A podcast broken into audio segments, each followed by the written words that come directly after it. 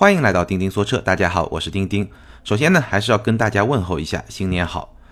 今天这期节目呢，其实是咱们钉钉说车二零一八年的第二期节目，但是呢，对我来说是第一期节目，因为一月一号的那档节目，其实我是在去年录音的。那今天呢，我录音的时候正好是一月一号，所以对我来说是二零一八年的第一期节目，一定要跟大家问个好。那两天之前呢，也就是十二月三十号的晚上呢，我请咱们几位老铁的听友，也是咱们线下微信群一些活跃分子吧，在上海吃了一顿饭。然后在这个饭局上呢，大家聊得非常开心，聊了很多东西。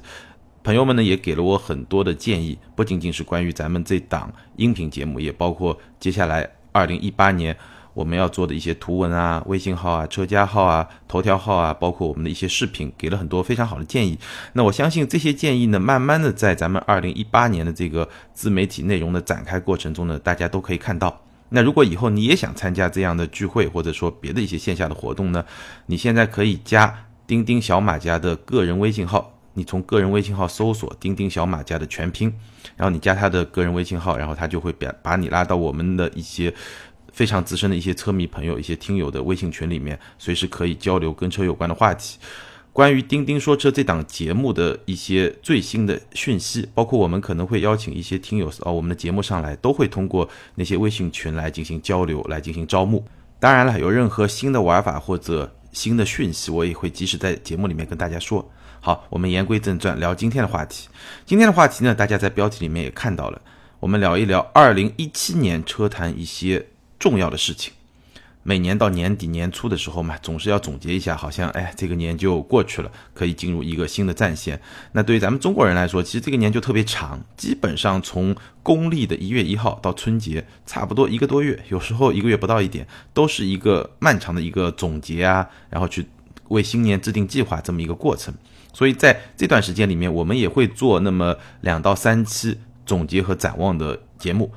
总结过去一年车坛发生的一些重要事情，包括一些重要的产品，然后我们来展望一下二零一八年有哪些特别期待的产品会问世。好，今天呢，我们先来总结总结二零一七年车坛发生的一些大事。那第一件事情呢，我们就来聊一聊电动车，来势汹汹的电动车。二零一七年可以说是中国电动车大潮只是拉开了一个序幕，我相信二零一八年会更加的风起云涌。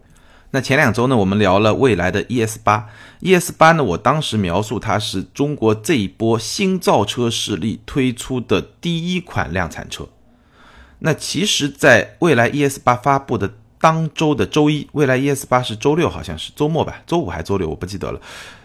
当周的周一，另外一家造车新势力吧的代表威马汽车是发布了它的第一款车，叫 EX 五。只不过那个车呢，只是一个发布，不像蔚来那样是一个正式上市，所以呢，节奏会更慢一点。那事实上，在更早的时候，大概十月份的时候，有另外一家新创车企叫小鹏汽车，它号称是发布了它的量产车，叫小鹏汽车一点零。当时呢是十五辆量产车，其实严格意义上来说，不能算是一个量产车，十五辆嘛，十五辆下线，只是一个试装车吧，可以这么去理解。二零一七年这只是开了一个头，二零一八年呢会更加的风起云涌，真的是风起云涌。你会看到越来越多的这些造车新势力，他们推出的车基本上都是电动车，但电动往往只是它几个概念里面的一个。我说过，未来汽车的发展趋势三大趋势：电动、自动驾驶，再加上车联网。基本上所有的新创车企都会在这三块同时前进。但是我们能够看到的，或者一开始最能够让大家感知到的就是电动。那未来我们已经聊过了，其实未来可以再稍微往深了再聊一聊，因为我在就是我刚才说咱们十二月三十号那个聚会晚上聚会嘛，我下午去上海的未来展厅看了一下，上海的未来展厅跟我们在新闻里面看到北京的那个叫尼奥 House 还不一样，它正式的尼奥 House 还没开幕，在在边上也是非常繁华的地方，南京西路太古汇，然后在那块地方呃集中了。未来的展厅集中了特斯拉的展厅，还有星巴克第一家全球旗舰店啊！那个星巴克那个店非常夸张，就基本上我是没进去啊，因为我本来想去的，但后来实在没法进去，就跟世博会一样，门口绕了好多圈就排队。但是未来这个展厅也是要排队的，但它这个排队时间比较短，基本上七八分钟你就能进去。然后我呢就专门去体验了一下，排完队然后进去，它每一个顾客或者说每一组顾客，你们两个人一起那就算一批，都是有一个引导员。在那儿引导的，然后呢，帮你介绍介绍这个车的相关的情况。那我其实呢去两个目的，第一呢看看这个车大概怎么样。接待我的那个一个引导员呢，他就帮我介绍，他说这个车呢其实是一个工程样车，还不是最后的量产车。当然他介绍了一些相关的信息，比如说我终于第一次知道这个创世版和普通版。因为创始版是一开始一万辆嘛，普通版后面会上市。创始版是明年三月开始交车，然后他跟我说普通版大概要到明年九月或者十月开始交车。创始版呢是一万台，然后后面是普通版。我第一次知道他们有一些什么样的区别，大概啊，就比如说轮毂是不一样的，创始版是二十一寸的，普通版是十九寸的。然后那个机器人，就它号称 AI 的人工智能机器人 Nomi，这个东西呢，创始版有。然后在基础版里面是要选装的，包括自动驾驶啊，包括座椅加热啊、通风啊这些功能，在普通版里面都是要选装的。也就是说，简单来理解吧，创世版一个是配置比较高，那第二呢，它可以在鼻柱，包括车内有些地方可以刻上你的名字，反正各种工艺吧，反正能够有一些个性化的这种定制的手段在这个上面。好，这个是第一，就是我是想去看一下这个车，当然我也进车里面去体验了一下。那为什么他会跟我说这是一个工程样车？因为我在那摸，我在那到处摸这个，哎，皮的做工怎么样？这个塑料件啊，对吧？这些做工怎么样？那其实我感觉上跟第一批的特斯拉 Model S 有点像，就是你会觉得做工这些互联网造车，它的做工总归会稍微差一点，就是它可能概念会比较。先进对吧？有很多技术也比较先进，但是在传统的这些方面还是会稍微弱一点。所以我在那看的时候呢，他就帮我解释这个还是工程样车。然后呢，我体验了一下他们大肆宣传的这个女王座驾，对吧？感觉上还挺舒服的。然后它这个座椅呢，明显是偏向舒适的设置，它的包裹性似乎不太好，但是呢，整体的舒适感还可以。然后它的两个屏幕呢是没有通电的，就你看不到的。然后我又注意了一下它的空间。这个七座空间呢，基本上是处于汉兰达和途昂中间，可能比汉兰达会稍微大一点点，但是没有途昂那么大。当然跟它设计有关系，就是它比较注重后备箱的这么一个空间，然后就大概是这么一个整体的感受。我觉得这个我就不展开说，因为这个车一定有机会试。那试完了以后呢，再来跟大家分享。今天呢，当我们去回顾二零一七年这一波电动车造车新势力，或者超越电动车吧，就说造车新势力的发展现状来说，我觉得另外一家呢，可以简单的说一说，就是威马。威马是在十二月十一日发布的品牌，然后呢，亮相了它的第一款车 EX 五。但这款车呢，其实你并不能认为它是完全的发布，因为你只能看到它的外观，内饰是看不到的。那在此之前一周呢？威马这个品牌是在纽约的时代广场正式亮相了品牌的 logo。这个 logo 的主体呢是五条圆柱，按照官方的说法呢叫做五条能量柱，分别代表人、车、平台、云和多渠道。那威马亮相的第一款车 EX 五，从体型上来说呢，就跟大众的途观差不多大。哎，这个大家有一个很明确的概念。然后它给出了几个最核心的描述关键词。第一呢，纯电动，哎，这个不用想，肯定纯电动嘛，对吧？续航里程六百公里，但是我们现在不知道是怎么一个测试方式下是六百公里。它的价格呢，大概是在二十万，那也跟途观差不多，对吧？然后智能互联是它一个非常主打的概念，包括车内的交互啊，包括旋转式的智能触控大屏啊，包括车外的交互，我们看到它可以在车窗上有一些交互，所以这款车的定义就是起步价二十万。大众用得起、用得爽的国民智能电动汽车，所以我们大概可以理解，未来的第一款车是一个电动版的途昂，威马的第一款车就是一个电动版的途观，基本上你就能把这个搞清楚了。那我在聊未来 ES 八的时候，那期节目里面呢，其实我提到了威马，而且呢，我把威马作为我相对比较看好的一个造车新势力的代表。那为什么呢？有有听友啊，包括网友都在那儿提问说威马，因为大家都没听说过。其实我会相对比较看好威马的一个非常重要的原因是它背后的团队，威马的创始人沈辉。他的背景是什么呢？他曾经是他在创业之前是浙江吉利控股集团的副总裁，沃尔沃汽车全球高级副总裁兼沃尔沃汽车中国区董事长，明白了吗？就沈辉是一个从汽车行业出走，对吧？去造车创业造车的这么一个人。那我觉得。他这么一个背景，当然他招募的团队其实非常庞大了，也有很多做互联网的、做车联网的、做自动驾驶的，包括有很多传统汽车产业出去的，包括一些供应商出去的，团队也非常强大。但是我认为，有造车背景的人，他去造车，他还是会比较尊重造车，就对造车制造业这件事情本身的这种尊重，或者说尊重这些规律，或者说对这些规律的了解和理解，它应该还是有它的优势的。比如说，威马和蔚来非常不同的一个地方呢，威马是把制造就造车这件事情是抓在自己手里的。到二零一七年底，威马在温州的产业园那个基地大概有一千一百亩地，基本上已经完工了。那这个地方呢，能够实现二十万辆的产能，就每年能生产二十万辆车。那威马的量产车呢，现在的这个时间节点是明年北京车展发布，量产车是九月下线。我相信二零一八年大家会听到、看到非常多关于威马汽车的各种资讯啊、各种信息啊，非常值得关注。当然，除了蔚来和威马，其实这一波的造车新势力阵容是非常强大。我粗略的估计一下，现在我们看到说谁造车了，谁造车了，大概在中国至少至少有五十到六十家。因为我不久之前去参加博世，就是那个非常有名的供应商，做 ESP 系统啊，其实很多啊，他们做底盘啊，做动力，做很多这些一级供应商，基本上就是汽车行业非常大的供应商，本身也是世界五百强企业。我去参加他们的一个活动，我然后我跟他们的一些呃工程师啊，一些管理层就进行交流的时候呢，他们就告诉我，中国造车企业里面，博世的客户。就博士给他们提供相关服务的这些客户，中国的新造车的企业就已经有三十多家，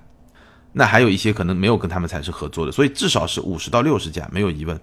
非常多非常多。那我们来类比一下，其实在美国，二零零五年到二零一零年，整整十年之前，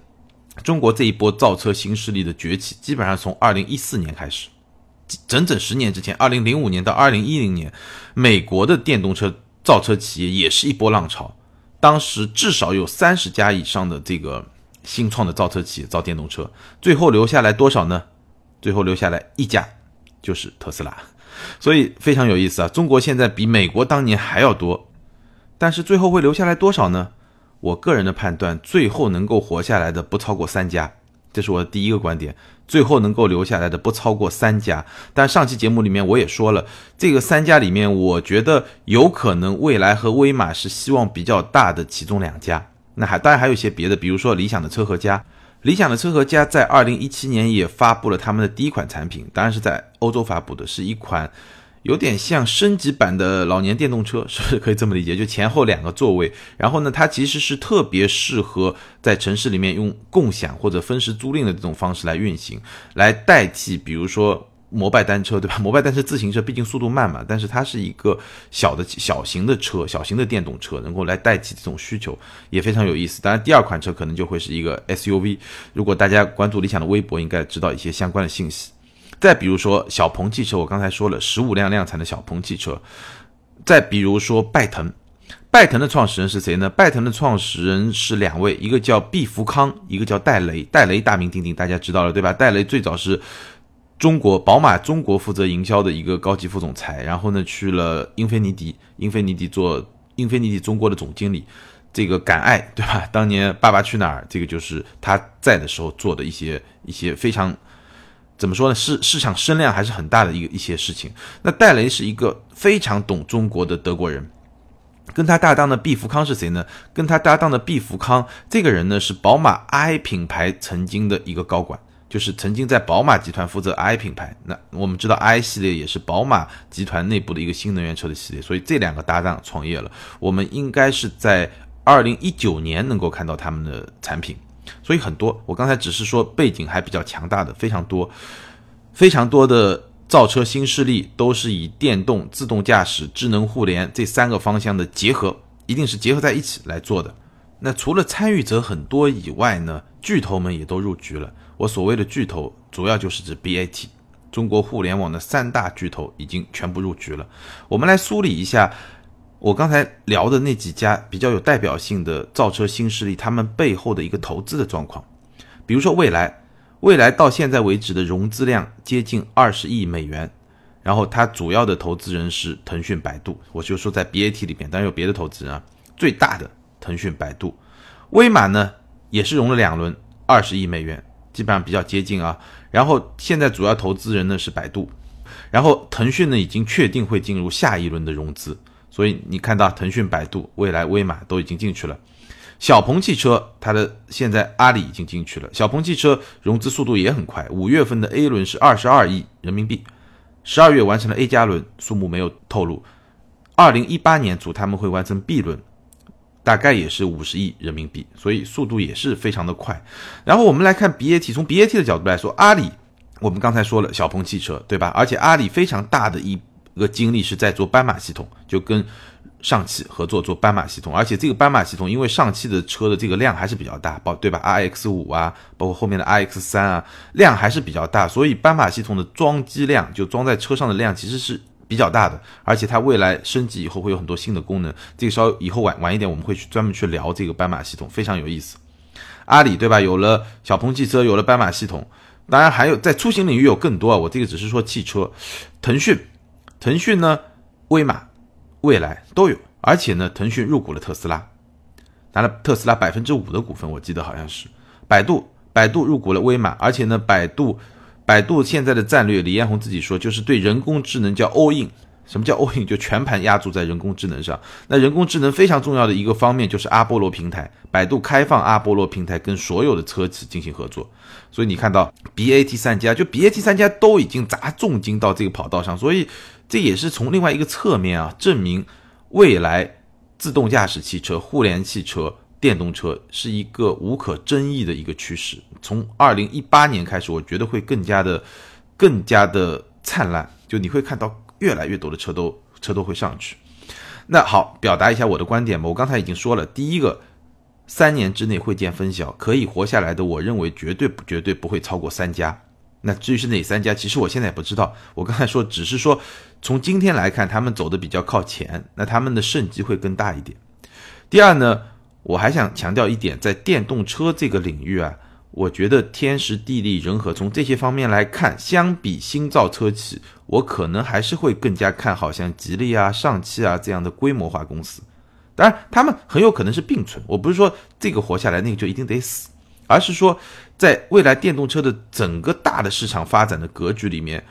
我认为这些传统的规模化的公司还是有非常大的机会占据一个非常大的市场规模。当然，新创车企也会有那么一家两家或者最多三家能够活下来。我觉得大概是这么一个市场格局。好，聊完中国的电动车的这么一状况呢，我们回头看向美国，第二件大事呢，关于特斯拉，其实就是美国的电动车的一个状况。我们刚才说了，当年对吧？美国也是三十多家电动车企业、新创车企，最后只活下来一家特斯拉。那在二零一七年呢，特斯拉其实也做了非常多的事情。首先呢，特斯拉终于是 Model 三对吧交车了，但其实这个交付啊量非常少。我们现在看到它最早的交付只是几百辆，而且这个交付是仅限于特斯拉的内部员工，并且不允许这些车主或者说这些员工透露有关车辆的任何情况。不过到了二零一七年年底呢，我们注意到各种信息显示啊，Model 三的产能得到了非常大的突破，包括从一些供应商，它被要求供应这个零部件的数量各方面来看呢，Model 三的产能似乎是已经上去了，所以可以预见的是，二零一八年 Model 三的产能问题可能会得到一个明显的突破，这个瓶颈可能会被突破。那这件事情对特斯拉来说是非常非常非常重要的，什么意思呢？虽然 Model S 和 Model X 也算是卖的不错，但是你一年卖几万辆车和你一年卖几十万辆车是完全不同的概念。一年卖几十万辆车，每个月生产几万辆车，就意味着你要能够实现真正的大规模生产。那这个其实不仅仅跟钱有关，也跟你生产的工艺、生产的方式有关。那这个瓶颈，如果特斯拉能突破以后，那它就能够真正的进入一个。大规模生产的这么一个品牌，那包括我们刚才说的中国的车企，到这个时候也是要突破这么一个瓶颈的。为什么说威马对吧？我会比较看好它，因为它一期的工厂的产能已经到二十万，就是说它第一款产品就是按照一个大规模产量的这么一款车去设计的。那对特斯拉来说呢，二零一七年还有两件事情非常值得一说。第一件事情呢，就是它的市值超过了通用和福特，这个真的是非常夸张，曾经一度啊。这个真的是非常的夸张，就是你想，特斯拉一年卖十万辆车这么一个级别，就它的量级是这么十万这么一个量级，通用和福特呢，一年是几百万辆这么一个量级，居然市值特斯拉超过了通用和福特，这个就代表着未来。为什么我说电动车来势汹汹？这个是第一件事情。第二件事情呢是特斯拉发布了电动卡车和 Roadster 二。就是它的敞篷车，第二代的敞篷车。那这两件事情呢，其实电动卡车卖的不错，我看很多订单都不错。但是这个跟我们普通消费者距离比较远。那 Roadster Two 呢，距离也比较远，就是它第二代的敞篷跑车。因为我们知道特斯拉当年第一款车就是 Roadster，就是一款敞篷跑车。那这款车当时是用了莲花的车架和底盘，然后用了特斯拉自己的电池和电机啊这些东西做了一款车。那款车我也开过，那个车是让我第一次。最早对电动车的这种特性有了一个认识，因为那个车是首先加速非常快。我记得我开的那一天是在上赛，上赛边上还不在赛道里面，上赛边上的一些一些路上也比也很空嘛。然后正好有一个保时捷的车主，然后我们就比了一下这个零到一百，就秒杀，就这个电动车秒杀保时捷那辆那辆九幺幺是 S 吧，好像我记得九幺幺卡雷拉 S 秒杀。那个时候我就第一次能够非常切身的去感受到电动车的这种加速的特性，这个是已经好多年前了。那 Roadster Two 呢出来的时候呢，Elon Musk 玩了一个花样，他在介绍这辆车的时候呢，说这辆车最大扭矩一万牛米，然后网络上就炸了。但其实是一个花样，因为他说的一万牛米是轮上扭矩。轮上扭矩和发动机扭矩是两个完全不同的概念。那我曾经，我们团队曾经有同事写过一篇文章，大概什么概念呢？就是说，如果你按轮上扭矩去算，最高动力版本的保时捷卡宴 Turbo S，包括911比一些比较高级的版本，911 GT3 啊这些车，它的轮上扭矩都超过了一万牛米。因为轮上扭矩其实是通过主减速器啊，通过变速箱会把发动机的扭矩有一个很大的放大。那这件事情呢，再次证明了特斯拉 Elon Musk 是一个营销高手，真正是一个营销高手。他能够创造出这些事件，让大家去讨论，让大家去说，免费就就做传播嘛，对吧？包括我看后来他又做了一件事情，他要把第一代的 Roadster，就是这个敞篷跑车啊，发射到天上去，发射到宇宙中去，就通过他的这个 Space X 的火箭发射到宇宙中去，而且那个车就是成为人类第一辆。送上太空的这么一款车，我靠，这又是一个非常大的一个新闻事件，对吧？包括这个 Roadster 二，它的百公里加速一点九秒，就是埃隆·穆斯克也好，特斯拉也好，他们是非常善于去制造这些话题来做传播。那在中国呢，我觉得学特斯拉学的最好，至少在营销这个层面学的最好的就是蔚来汽车。可能有些网友会去喷呐，说这个只会做营销，不会做产品。但我觉得两者不矛盾。有些公司营销做得好，产品做得不好；也有一些公司营销做得好，产品也做得好，对吧？比如说苹果啊、小米啊，包括华为啊，对不对？好，接下来我们来说第三件大事，就是双积分政策。这件事情其实跟电动车又有关系。双积分政策呢，我专门做过一期节目，大家如果想要了解具体的情况呢，可以前面去找。那期节目呢是讲。福特为什么会看得上众泰？就是福特为什么会跟众泰成立合资公司？那这个背后就是双积分政策的推动。那我简单的把双积分政策用最简单的语言描述一下呢，就是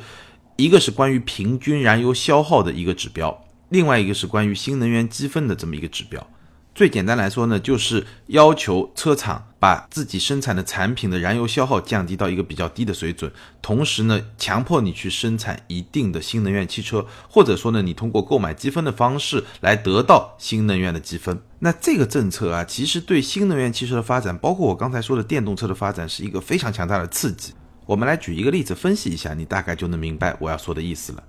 比如说上汽大众。对吧？是一个产销量非常大的这么一家企业。我们假设它在二零一七年它的销量大概两百万辆，这个不离谱啊，就差不多就是两百万辆。那根据新能源积分的要求，到二零一九年，二零一九年它需要拿到的新能源积分是多少呢？是两百万辆百分之十，两百万辆乘以百分之十，也就是二十万的积分。那到二零二零年呢，百分之十二，也就是它要二十四万的积分。差不多是这么一个概念吧。二零一九年需要二十万积分，那么这个二十万积分怎么能够拿到二十万积分呢？当然，你通过生产插电式混动车啊，通过纯电动车都能拿到积分。那如果我们最简单的按照最高标准的纯电动车来计算，纯电动车如果你的纯电续航能力达到三百五十公里以上，你一辆车可以拿到五个积分。我们刚才算了，上汽大众需要多少？需要二十万积分，一辆车。五个积分，所以它需要生产四万辆纯电动续航里程在三百五十公里以上的纯电动车。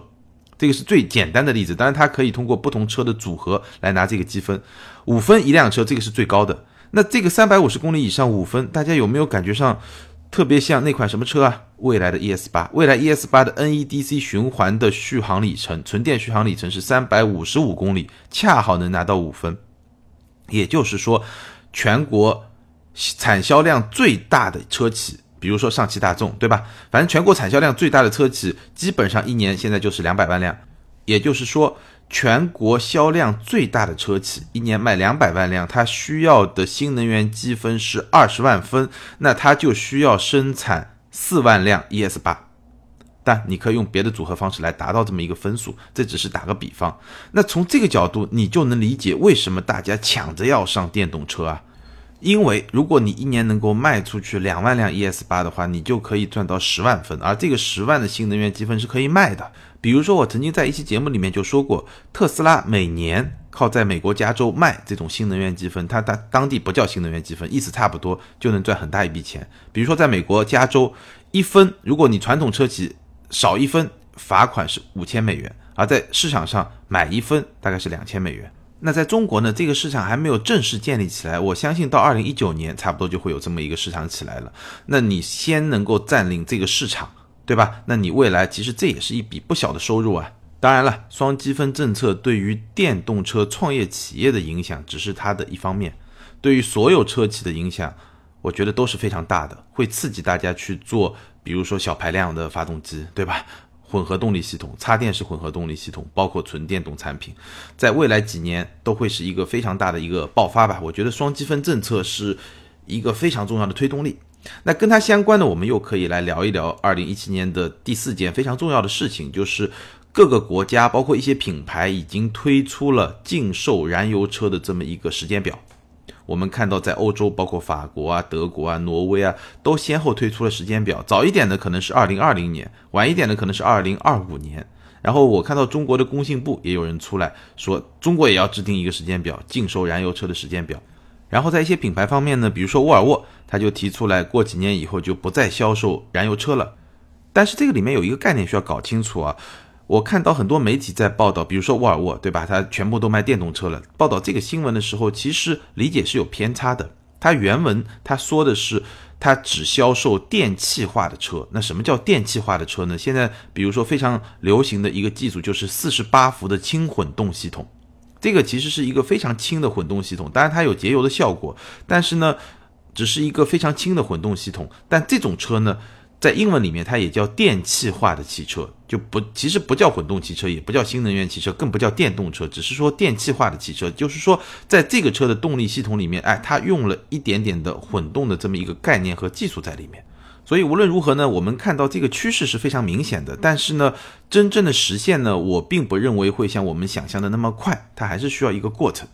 好，关于二零一七车坛大事件呢，咱们今天就先聊到这儿。今天的这几个话题呢，其实都是围绕新能源汽车这么一个大的话题来展开的。但这个话题确实很火热，我相信二零一八年我们会聊得更多。那下周还有一半，对吧？这么聊不完嘛，咱们还有一半会聊什么呢？会聊中国品牌、日本品牌、韩国品牌